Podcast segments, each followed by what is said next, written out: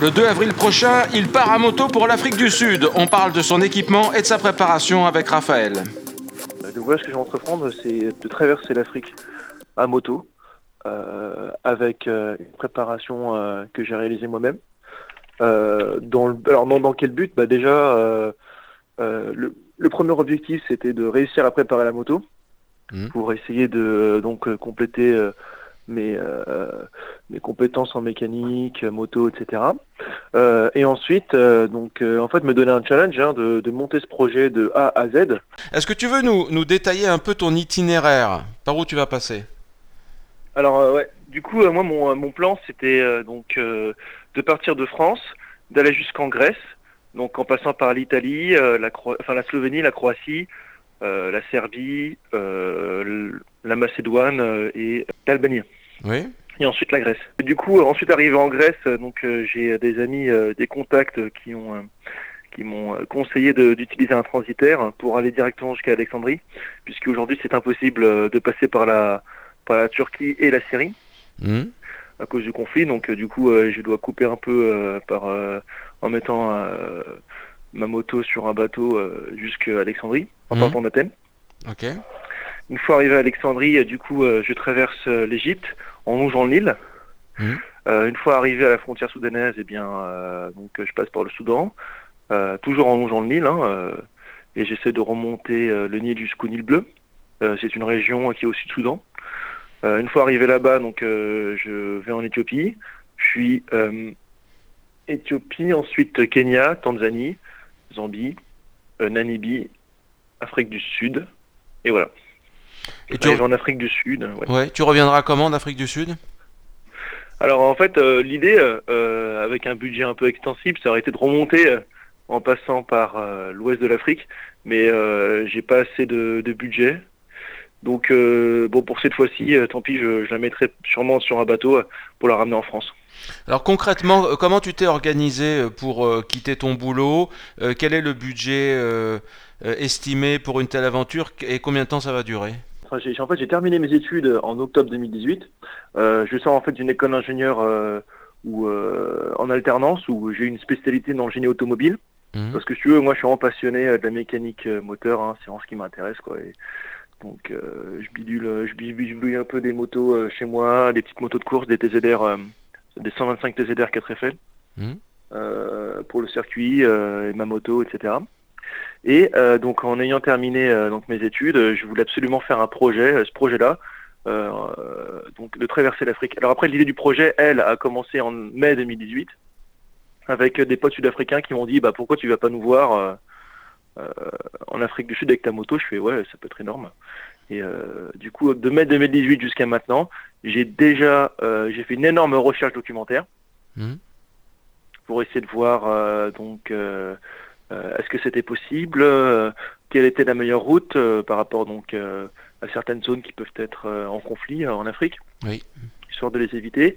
Euh, est-ce que quelqu'un l'a déjà fait? Euh, Est-ce qu'on peut les, est-ce qu'on peut les contacter? Euh, Donc euh, et puis en grattant comme ça de, de euh, de fil en aiguille, on arrive à trouver bah, énormément d'informations, à rencontrer des gens qui ont déjà fait ce, ce genre de, de voyage, euh, qui ont, euh, on peut recouper euh, des, euh, des avis, des informations. Euh, tout ça, c'est un travail euh, qui peut s'appliquer dans plein d'autres métiers, mais notamment dans ce cas de ce projet.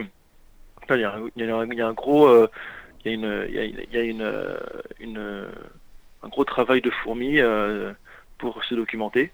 Alors après, en budget, euh, moi j'ai vraiment, euh, j'ai vraiment cassé ma tirelire hein, pour ça. Mhm. Mais euh, j'ai quand même, euh, donc alors j'ai acheté ma moto. à- donc j'ai eu un bon plan. euh, j'ai acheté cette moto à un ami de mon père. Alors quelle moto vendu, Quelle euh, moto? Parce qu'on la connaît pas encore. Ah ouais, alors c'est une R 1150 GS de 2003 Mhm.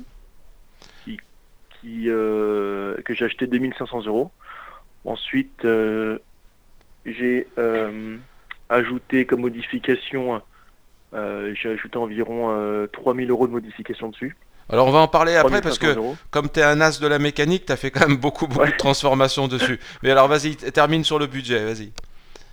Alors budget, ouais, coup, bon, 3000 euros de préparation, on va dire, euh, 300 euros de vaccin, euh, plus une centaine d'euros de médicaments.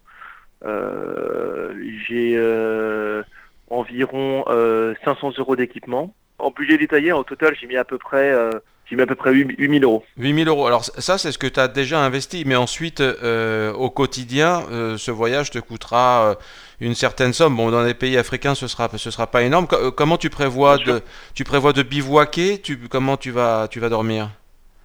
Alors moi, euh, j'ai acheté, euh, je me suis bien concentré, enfin j'ai, j'ai porté une, une très forte attention dans euh, la qualité des équipements que je vais embarquer, puisque voilà, euh, je compte faire des bivouacs dans la nature et euh, euh, bon parce que bon pour euh, économiser de l'argent. euh, donc l'idée, euh, ou alors soit dans la nature, soit euh, aussi, euh, on- je sais que ça, ça peut, ça se fait beaucoup euh, en demandant simplement à des personnes de pouvoir dormir dans leur jardin sans, euh, sans trop gêner. Euh, ça peut se faire sans problème parfois. Mhm. Donc euh, ça c'est donc le bivouac. Ensuite, bon bah la nourriture, euh, bah, faire mes, mes, mes propres repas. hein. Mhm. Euh, donc euh, au réchaud, euh, etc. Donc du riz, hein, des, des trucs assez simples. Ensuite, bon, il y a, il y a la- le problème, c'est il y a l'essence. Donc l'essence, ça c'est quelque chose qui, donc qui, va falloir payer, ça c'est sûr. Mhm. Ça coûte à peu près. moi, je vais mettre en essence, j'ai j'ai une quarantaine d'euros par jour. Ok. Voilà, ça me permet de faire euh, 250, euh, 350 km par jour. Donc ce, vo- Euh. ce voyage, euh, selon ta planification, il durera combien de temps? Ah, il va durer. euh, donc alors, donc je me suis laissé donc euh, entre 1 et 4 mois, parce que ça peut être euh, extrêmement rapide dû à bon bah voilà euh, au fait qu'il faut que je rentre parce que bon ça se passe plutôt bien, ou alors je, je sais qu'en fait enfin, on peut traverser l'Afrique en à peu près 15 jours. Bon, c'est c'est des c'est euh, euh, c'est ce que j'ai entendu dire. Ouais. Euh, moi, l'idée, c'est que bon, euh, j'aimerais bien quand même prendre mon temps, euh, faire euh, faire du tourisme. hein, je veux dire, bon, quand même visiter certains certaines régions, euh, rouler dans dans certains déserts. Donc, euh, je pense que je peux le faire en trois mois, trois quatre mois. D'accord. Voilà. Mais après, c'est très aléatoire puisque bon, je peux avoir beaucoup de problèmes, je peux être retenu à des frontières, euh, qui risque d'arriver évidemment. hein. Euh, je risque bon peut-être d'avoir des problèmes mécaniques, etc. Mais bon, dans l'idée, euh, en essayant de préparer au maximum euh, mon, mon parcours, j'estime que j'espère mettre au moins 3-4 mois, quoi. Histoire de bien profiter. euh, Peut-être même que je pourrais travailler. euh, je connais des gens qui ont un peu travaillé sur place hein, pour se faire un peu de sous ou faire une petite pause aussi. pourquoi pas quoi. C'est je, le plan en fait, c'est que c'est pas de plan quoi dans le sens. Ah, c'est bi- c'est bien parce que le, le voyage, c'est une série d'imprévus de toute façon. Mais alors, euh, les gens que tu as rencontrés qui avaient déjà fait un itinéraire semblable, quels conseils t'ont-ils donné? Alors on s'est surtout donné des conseils par rapport de, au visa, euh, comment on peut demander un visa, même si par exemple euh, en fait, certains certains pays en fait demandent de faire un visa dans le pays de dans le pays d'origine. Mais lorsqu'on est lorsqu'on est en moto, on peut pas prévoir de, de faire un de, de demander un visa euh, euh, à l'avance puisqu'on bon, il, il y a tellement d'aléas qu'on on, on risque de, de, de louper le coche quoi. Mhm. Donc, euh, et, euh, surtout de faire ça. on m'a donné pas mal de conseils. en- et, et d'ailleurs, comme, comme tu m'as dit, hein, le voyage est tellement, c'est c'est fait de, de plein d'imprévus. Donc, il faut être vraiment très souple. Ça, c'est un des premiers conseils qu'on m'a donné, c'est être souple dans le dans le dans le planning. Euh, et, et apprendre à se débrouiller et surtout apprendre à, à aiguiser son nez lorsqu'on parle à, à- à des gens simplement hein, pour savoir est-ce que on peut euh, faire confiance, est-ce que euh, on peut euh, voilà est-ce qu'il y a est-ce qu'il y a est-ce qu'il y a un risque est-ce qu'il y en a pas est-ce qu'on peut y aller Mm. voilà quoi simplement développer ses sens en fait Alors, parlons de, de ton équipement. combien de kilos tu auras sur la moto et est-ce que tu peux nous détailler euh, les éléments essentiels de, ton équipement et tu peux citer les marques, hein, nous dire quels produits vraiment tu as pris.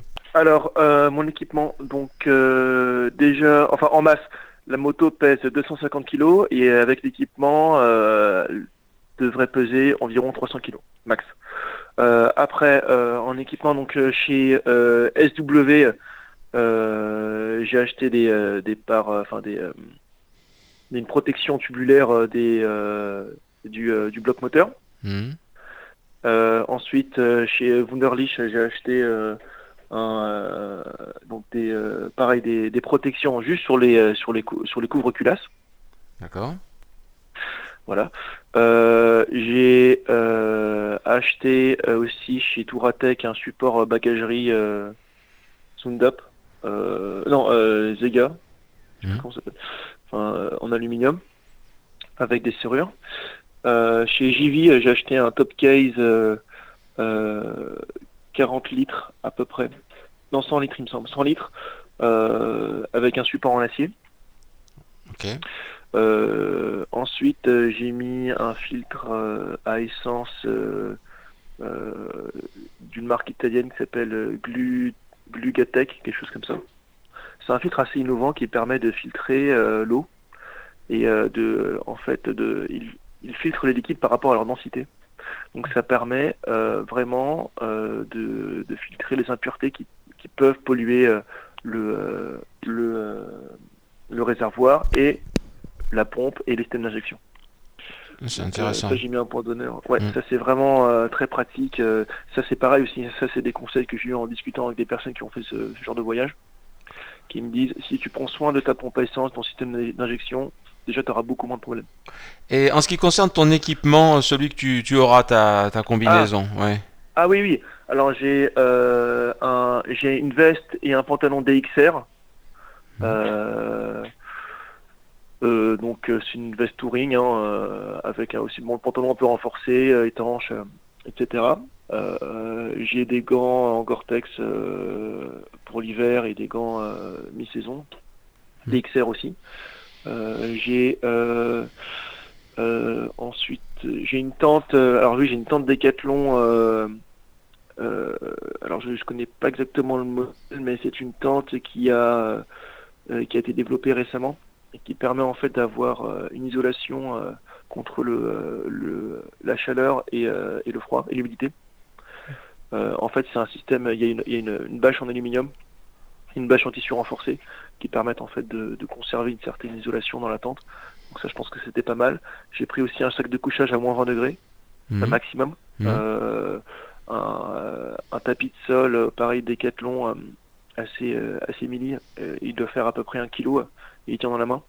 Et déplié, il peut, euh, donc, il peut se gonfler euh, facilement. Et voilà, donc ça fait un espèce de. Pareil, hein, ça fait un support entre le sol et le sac de couchage. Et en fait, du coup, ça permet d'isoler aussi le, bah, la personne qui dort, donc Bien moi, sûr. en l'occurrence. Mhm. Euh, j'ai acheté aussi une, euh, euh, un, une, un- une sacoche de réservoir Baxter. Voilà, dans lequel j'ai mis, euh, j'ai, j'ai mis un, un, un camelback de 3 litres, Mhm. acheté chez Decathlon. J'ai, j'ai acheté aussi des t-shirts de sport Quechua qui permettent en fait d'évacuer la transpiration euh, au niveau des, des aisselles, etc Mhm. c'est pas mal aussi. hein. Euh, L'idée en fait c'est d'évacuer l'humidité le, le plus possible, hein, même, même quand il fait froid, puisque c'est, en fait quand on se renseigne sur comment le corps réagit dans un, dans un milieu froid ou dans un milieu chaud, euh, si on évacue l'humidité facilement, on reste sec et ça c'est très important. Mhm. Voilà. Donc j'ai vraiment pris. Alors, venons-en. Ouais, t'es bien, t'es bien équipé. Ve- venons-en au... Juste une question, ton casque, c'est quoi? Ouais, Scorpion euh, avec euh, donc euh, c'est le modèle un peu euh, trail touring qui a une visière donc très élargie et un- et aussi une une une lunette UV donc et aussi il a un système anti-buée donc il y a vraiment un champ de vision très très large qui est presque similaire à, à un jet mais avec quand même une mâchoire qui est modulable. Très bien. Alors, parle-nous C'est un bon maintenant... compromis. Oui. Euh, oui, c'est un bon compromis. Parle-nous maintenant de, des travaux que tu as réalisés, c'est-à-dire dans ton domaine de prédilection, la mécanique. Euh, Qu'est-ce que tu as fait sur cette moto pour la préparer? Alors déjà, j'ai refait euh, donc euh, j'ai euh, réalisé les opérations de maintenance donc euh, euh, qui étaient euh, spécifiées dans le manuel d'atelier de ce modèle-là, de, ma BM. Mhm. Euh, puisque donc, euh, en fait moi, enfin, si, si tu veux, quand je travaille sur ma moto, sur n'importe quelle moto, je, déjà je, je prends le manuel d'atelier euh, de l'usine et euh, voilà, et je suis point par point les recommandations du, du constructeur Mhm. même si parfois ça peut sembler un peu loufoque ou étrange. Hein. ou, sco- ou scolaire rappelle notamment. Ou- Ouais. Ouais, oui, très scolaire, oui. Mais ça permet d'avoir une certaine rigueur. Et, et ensuite, après, avec l'expérience, on peut regarder ce qui est bien, ce qui est pas bien. Mais moi, c'est ce que je recommande hein, vraiment, c'est de se baser sur le, manuel d'atelier. Et du coup, en, travaillant avec ce, manuel, donc j'ai réalisé déjà les opérations de maintenance, donc réglage des jeux, de soupape. j'ai changé les, joints du de couvre-culasse, changé la pompe à essence, changé la boîte à air, euh, changé la crépine euh, d'injection aussi, et j'ai euh, changé les joints des injecteurs, j'ai nettoyé les injecteurs, j'ai changé le régulateur de pression de l'injection. Donc ça c'est ce qui est bon. C'est évidemment nettoyé tout le système d'injection. Mmh. Donc ça c'est pour la partie injection. Ensuite la partie arbre moteur. Donc là pareil, en me documentant sur la moto, j'ai euh, essayé de regarder ses points faibles. Il y a notamment un point faible qui était euh, très euh, assez, enfin très, qui peut être important dans, ce genre de voyage, c'est que donc ma moto a, un, embrayage à sec, comme une comme une bagnole, comme une bagnole. Mmh. donc si tu veux, cet embrayage, s'il y a de l'huile qui vient, qui sera amenée à, être à, se déployer sur, sur l'ensemble de l'embrayage avec les frottements, et eh bien en fait ça peut faire de la, ce qu'on appelle une espèce de mayonnaise et ça peut rendre l'embrayage inutilisable. Donc en fait la moto patine tout le temps. Hmm. Pour éviter ce problème qui peut être très dangereux, euh, il faut changer ce qu'on appelle les joints spi de l'arbre moteur et de la boîte de vitesse. Ok. Alors changer les joints spi de ces arbres de moteur, donc c'est assez compliqué. Euh, il faut avoir le bon outillage, euh, surtout quand c'est la première fois qu'on le fait. Mais donc ça fait aussi un peu partie du challenge. Hein, donc l'idée, donc j'ai passé vraiment trois jours dessus. en plus, en plus pour euh, sortir l'embrayage de, de, la BM euh, R1150GS, il faut pratiquement couper la moto en deux. Il faut retirer la roue arrière, retirer la suspension arrière, euh, le cardan, etc. lever le, la selle qui est accrochée au, cadre. donc en fait la moto se retrouve en V une fois qu'elle est coupée en deux et après on peut accéder à l'embrayage. Donc c'est euh, c'est une opération hein, qui, euh, qui, est assez, assez compliquée, mais avec de la rigueur euh, et du temps, on y arrive. donc alors du coup, dans, cet embrayage, j'ai changé, j'ai mis un embrayage en céramique performance qui garantit à vie. J'ai changé ses joints spi, donc les joints spi de l'arbre moteur et de la boîte de vitesse. j'ai remonté le tout. donc évidemment, hein, lorsqu'on travaille sur ce genre de véhicule, il faut travailler avec une clé dynamométrique. Mm. Et tout serré au couple, hein, nettoyer, dégraisser, voilà. Donc en fait, c'est en faisant ce genre de petites choses euh, voilà, qu'on peut euh, voir déjà s'il y a des anomalies sur, les, la, sur la visserie. Euh, même, même en nettoyant sa moto à la brosse à dents, etc. Ça semble un petit peu bizarre, mais c'est quand même important de le faire pour savoir comment la moto se, enfin, dans quel état se trouve le bloc moteur, s'il y a des fissures particulières, etc. Donc, je crois que tu as mis aussi des, des durites aviation, non? J'ai mis des durites aviation pour le freinage avant. le freinage arrière, moi, je suis un pistard. Le freinage arrière, en fait, il me sert pas souvent. Euh, donc, bon, euh, je l'ai laissé comme il était parce qu'il était assez performant pour ça, je pense. Mmh. Il a quand même, il a des durites en caoutchouc, mais euh, je, je voulais pas me, je, me suis pas trop pressé sur le, le freinage arrière. J'ai juste contrôlé l'épaisseur des disques. Voilà. ensuite, qu'est-ce que j'ai changé? Donc, les, les, joints speed fourche. Donc, pareil. Euh, donc euh, c'était assez, il euh, faut être aussi rigoureux. J'ai changé, donc après j'ai équipé aussi ma moto avec un support GPS, enfin un support de téléphone qui me sert de GPS, un système c'est que j'ai acheté chez, chez Touratech qui permet donc ces deux prises USB que j'ai branchées au, point de contact du moteur. Mmh. donc j'ai ensuite qu'est-ce que j'ai fait? J'ai mis oui donc j'ai changé mes trains de pneus et je les ai mis en chambre à air. Euh, pareil, donc chambre à air aussi que j'ai euh, appris à démonter et à monter euh, chez moi. en condition, en fait, hein, l'idée c'est de tester le matériel en condition pour savoir si on est capable de le faire. Bien sûr. démonter ma roue, changer la chambre à air, etc. j'ai une pompe à vélo avec un manomètre pour faire claquer le pneu. donc bon, c'est sportif, hein, je vous dis. changer un pneu mais, et le faire claquer à la pompe à, pompe à vélo, ça marche, hein, mais il faut voir les techniques. J'ai aussi essayé dans la mesure du possible, de fabriquer mes propres équipements pour essayer de sauver un peu de, budget. Hein. Par exemple, sur le niveau des phares, euh, j'ai mis un plexiglas euh, euh, que j'ai fabriqué moi-même, hein, que j'ai fixé pour protéger les phares hein, des éclats. Mmh. par exemple, chez Touratech, ça se vend assez cher, donc bon, je l'ai fabriqué moi-même. Ou alors, sur la béquille latérale, c'est souvent conseillé de mettre une extension au niveau de la béquille latérale pour que, élargir le, point de contact. Oui. Donc c'est une espèce de plaque Touratec aussi que Touratec peut vendre. Bah, moi je l'ai fabriqué en soudant des pièces.